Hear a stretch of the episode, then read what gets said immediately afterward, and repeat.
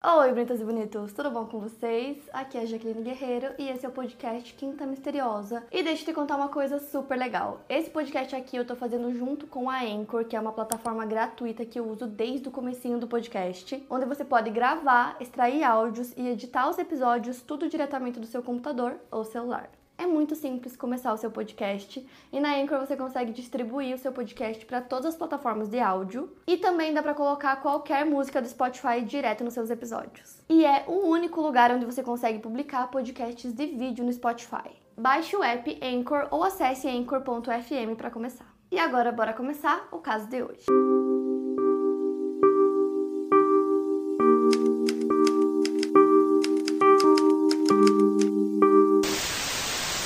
Caso de hoje é sobre a Lindy Sue Bickler. Ela tinha 18 anos quando ela se casou com o Philip Bickler e eles moravam no complexo de apartamentos Spring Manor Apartments, que ficava em Manor Township, município do condado de Lancaster, no estado norte-americano da Pensilvânia. Os jovens estavam casados há cerca de um ano. Então, na época que o caso aconteceu, a Lindy tinha 19 anos e ela trabalhava em uma floricultura como vendedora. No dia 5 de dezembro de 1975, ela saiu do seu trabalho por volta das 5h15 e ela parou no local de trabalho do marido para pegar o contra-cheque dele. Depois disso, ela depositou tanto o seu salário quanto o do marido no banco e depois foi fazer algumas compras. Ela foi ao John Hurst Village Market e gastou 46 dólares. Depois, ela saiu do local levando quatro sacolas e foi a caminho de sua casa. Então acredita-se que a Lindy chegou em casa entre 6 e meia e 7 horas da noite e naquele dia ela tinha combinado com os tios dela que eles iriam até a casa dela para eles trocarem algumas receitas. Então eles chegam na casa dela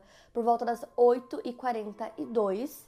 Só que a cena que eles encontram é horrível. Logo que eles entraram na casa, eles viram sangue por todo lado. Tinha sangue no chão, no tapete, é, na porta de entrada, nas paredes. E aí eles encontraram o corpo da Lindy na sala de estar. Ela estava de barriga para baixo e tinha uma faca ainda cravada em seu pescoço. Uma das toalhas da cozinha estava enrolada no cabo de madeira da faca e eles perceberam que aquela faca correspondia às outras facas que a Lindy tinha em casa, então era uma faca dela. As compras que ela tinha feito estavam em cima da mesa. Então os tios da Lindy ligam para a polícia às 8h45, então assim, pouquíssimos minutos depois que eles tinham chegado na casa, e eles perceberam que tinham sido usadas duas facas para atingir a Lindy. Ao todo, ela levou 19 facadas distribuídas em seu pescoço, tórax, parte superior do abdômen e costas. Ela tinha vários ferimentos de defesa que indicavam que ela tentou lutar contra o seu agressor para se proteger. Então a polícia chega no local com a equipe forense e na época ainda não existia tecnologia de DNA, mas mesmo assim eles coletaram todas as evidências de DNA que eles conseguiram encontrar na cena do crime. A autópsia revelou que ela foi abusada e havia sêmen em suas roupas íntimas, que também foi coletado como evidência. A polícia encontrou uma pegada de sangue na cozinha e mais uma vez confirmando para eles que o agressor se tratava de um homem. A causa da morte da Lindy foi o sangramento ocasionado pelos ferimentos. A polícia acredita que o culpado seguiu a Lindy e entrou junto com ela na casa ou logo depois que ela entrou, porque eles não conseguiram encontrar nenhum sinal de arrombamento ou entrada forçada no local. Entre os dias 9 e 10 de dezembro, os jornais locais publicaram que a polícia estava procurando informações sobre um carro que foi visto estacionado próximo do complexo onde a Lindy morava. Então, algumas pessoas viram esse carro entre 7 horas da noite e 8h45 do dia 5. E as pessoas que viram esse carro disseram que os faróis estavam acesos, porém era um carro muito comum, de uma cor comum e ninguém tinha visto mais nada, modelo do carro ou alguma coisa específica sobre aquele veículo. Então era muito difícil encontrar esse carro. Ainda no dia 10, a polícia descartou o marido da Lindy como suspeito, né? Num primeiro momento ele foi considerado suspeito. E aí eles conseguiram confirmar que no momento em que o crime aconteceu, ele estava trabalhando, então não tinha como ser ele. E aí nos dias que se seguiram, a polícia conversou com mais de 100 pessoas sobre o caso. E o marido da Lindy, o Philip, conversou com a polícia e ele acreditava que essa pessoa, né, o culpado, estava seguindo ele e a esposa dele já há algum tempo, então a polícia começou a acreditar que talvez o culpado poderia conhecer de fato o casal. No dia 16 de dezembro, o Intelligencer Journal relata que o promotor público do condado de Lancaster, Richard Ackman, decide intensificar a investigação adicionando mais policiais estaduais. Algum tempo depois, no dia 7 de fevereiro de 1976, o mesmo jornal publicou que a polícia tinha entrevistado entre 250 a 300 pessoas e acreditavam que o assassino estava na área. No mês seguinte, em 5 de março, uma mulher de 43 anos chamada Mary Trinzen, é esfaqueada até a morte em sua casa em Colômbia. Isso despertou nos investigadores o interesse de investigar as semelhanças dos casos, pensando que talvez eles estivessem procurando por um criminoso em comum. Alguns dias depois, no dia 16, um homem da Colômbia chamado Kenneth Dale Arnett, de 33 anos, é acusado do crime de Mary. E a polícia não acreditava que esse homem tivesse qualquer relação com o caso da Lindy. No fim daquele ano, no dia 26 de dezembro de 1976, a família da Lindy descobre que sua lápide na Igreja Metodista Unida de Bowen tinha sido vandalizada. O vândalo respingou tinta vermelha na lápide e ela foi lascada e cortada. Aparentemente, o vândalo quis representar que a lápide também havia sido esfaqueada. No dia 5 de janeiro de 1977, a polícia de Manor Township recebe uma carta e nessa carta estava escrito que era urgente. Então eles abrem a carta e lá dizia que o homem que havia matado a Lindy era o mesmo que havia vandalizado a lápide dela. Então eles começaram a investigar para descobrir se aquela carta era verdadeira ou não, e eles chegaram à conclusão de que não era, então ela não foi arquivada como evidência. E tinham mais coisas escritas nessa carta, só que não foi divulgado para mídia.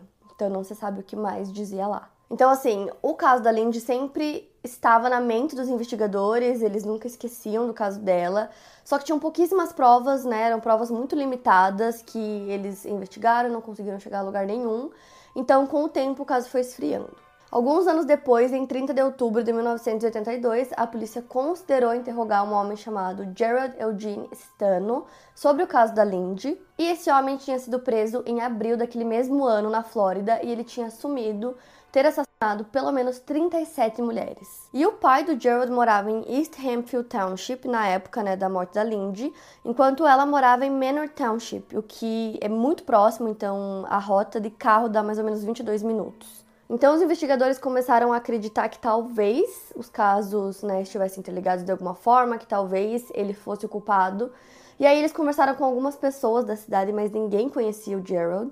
E aí, no ano seguinte, em 4 de janeiro de 1983, ele é descartado como suspeito. No dia 18 de janeiro de 1984, o jornal Lancaster Intelligence Journal divulgou que o escritório do promotor público havia pago 2 mil dólares para a Mobile Society em Los Angeles para que dois médiums da Califórnia avaliassem o caso da Lindy nos anos 1981 ou 1982. Além do caso da Lindy, foi pedido para que os médiums avaliassem o caso da Evelyn Fisher, uma menina de 14 anos de New Holland desaparecida em 1980. Os médiums disseram que tiveram a impressão de que o agressor da Lindy tinha uma tatuagem no braço e tinha pele escura ou morena, cabelos e olhos escuros ou castanhos. O promotor público do condado de Lancaster, Michael Rank, diz que às vezes a polícia recorre a médiums quando o caso esfria, porque eles podem trazer novas ideias e reacender a investigação do caso. Os médiums não são utilizados como recurso principal de investigação, não sendo a única fonte na qual a polícia se baseia. Já o Paul Wagner, que é detetive do condado, disse que os médiums poderiam estar descrevendo o Mark Capuloppo, que era um acusado de agressões no condado de Lancaster em 1975, que mais tarde foi baleado e morto por um guarda durante uma tentativa de fuga da prisão. O Mark se encaixava na descrição dada pelos médiums, mas foi descartado como suspeito nesse caso. Isso porque quando o crime aconteceu, ele estava trabalhando. Já no dia 6 de abril de 1984, o detetive Paul viajou com a polícia estadual para entrevistar alguém fora do estado, uma pessoa que possivelmente teria ligação com o caso. O Henry Canderine, que é promotor público, disse que essa entrevista não levou a nada. Em 2 de abril de 1989, The Lancaster Sunday News relata que os investigadores estavam tentando utilizar uma nova tecnologia de DNA para analisar uma mancha de sangue seco suspeita, mas a amostra não pôde ser analisada. Em junho de 1992, o detetive Joseph Gissy se aposenta como detetive-chefe da polícia do condado de Lancaster e após isso ele é contratado como detetive do condado para se concentrar em assassinatos não resolvidos. O caso da Lindy é um dos primeiros que ele começa a investigar. Detetives do gabinete do procurador distrital do condado de Lancaster enviaram as roupas íntimas da Lindy para testes de DNA em 1997. E com isso eles conseguiram estabelecer um perfil de DNA utilizando as amostras que eles tinham do sêmen que foi encontrado na Lindy. Em 2000, esse perfil de DNA foi colocado no Banco de Dados Nacional para ver se existia alguma correspondência com algum criminoso conhecido, mas infelizmente não tinha. Em dezembro do mesmo ano, aquela carta que tinha sido enviada para o jornal é liberada pela polícia e um especialista em comportamento do FBI começa a analisar essa carta para ver se ela era autêntica ou não, se realmente era o criminoso quem tinha escrito. E ele constatou que era muito improvável que o culpado tivesse escrito aquela carta, que poderia ser uma pessoa que estava indiretamente ligada ao crime e também poderia ser qualquer pessoa que enviou assim só para chamar atenção e que não tinha nada a ver com o caso.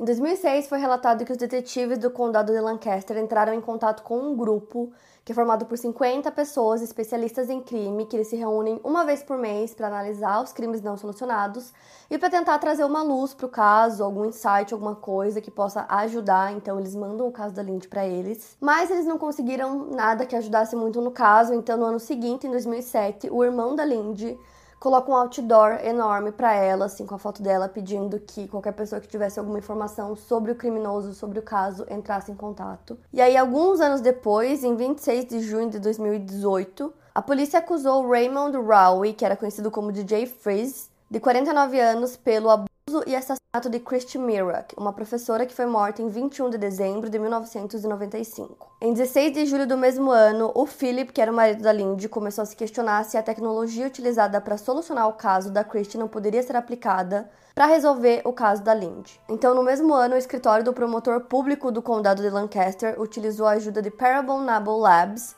que é um laboratório que tem sede em Reston, na Virgínia, para utilizar essas evidências de DNA deixadas na cena do crime. A genealogista Cissy Moore utilizou o DNA para identificar prováveis suspeitos. Ela estudou padrões geográficos de imigração, assim como sobrenomes associados, e determinou que o dono do DNA tinha ligações na pequena cidade de Gasperina, que fica na região de Calábria, no sul da Itália. Cerca de 2.300 pessoas com laços genéticos italianos viviam no condado de Lancaster na época em que o crime aconteceu, segundo a Cici. Ela disse que isso restringiu o número de pessoas a serem investigadas, pois existiam poucas pessoas vivendo na região na época do crime que correspondiam às características de idade, sexo e árvore genealógica que a polícia estava buscando. Em 5 de setembro de 2019, os investigadores divulgaram duas imagens geradas a partir do DNA da cena do crime em 1975, que era como o assassino se parecia com 25 e 65 anos. Não se sabia a idade exata do suspeito no momento do crime. A Cici utilizou registros do tribunal, arquivos de jornais e alguns outros recursos para reduzir ainda mais a lista de suspeitos. Conforme ela foi diminuindo essa lista, ela chegou ao nome de David Vincent Sinopoli. E aí ela deu essas informações para a polícia. E nisso a polícia começa a investigar esse homem, né, o David, para descobrir mais coisas sobre ele.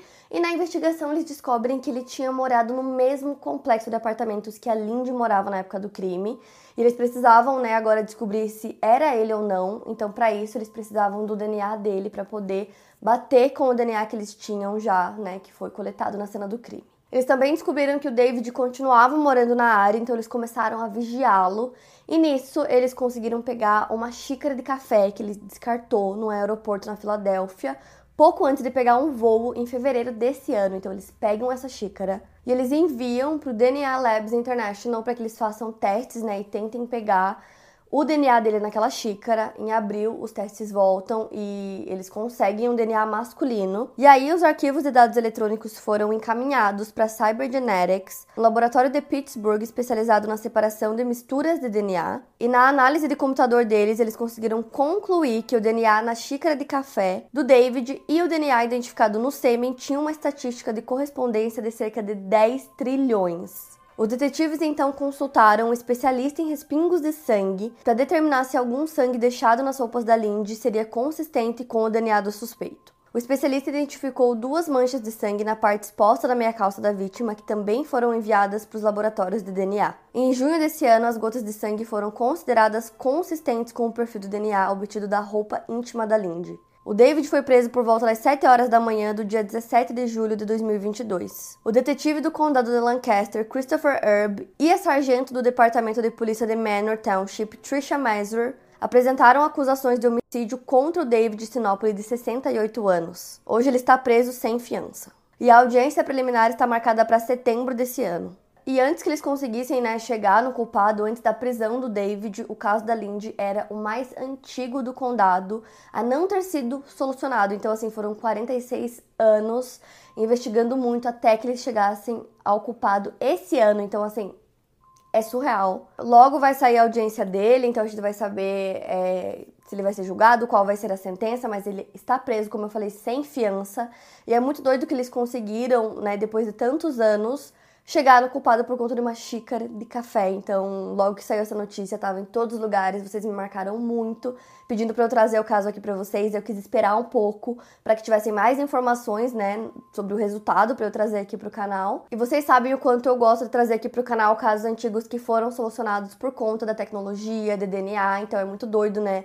É, pegar um caso que foi investigado e foi, assim, na época, feito da maneira correta, quando eles pegavam né, as evidências, eles coletavam, eles arquivavam e depois de anos ainda existe, então ainda dá para investigar. Em muitos casos, é, eu acredito que só não é solucionado anos depois porque não é feito da maneira correta, eles não coletam as evidências e tal, então não tem né, o que investigar anos depois. Então é muito, muito incrível, porque a família dela, depois de todos esses anos, ainda esperava por respostas e aí finalmente eles conseguiram, né? Então o culpado provavelmente vai ficar na cadeia ainda por muito tempo. Para mais casos, siga o podcast Quinta Misteriosa e aproveite para avaliar em 5 estrelas se você gostou. Obrigada por ouvir e até o próximo caso.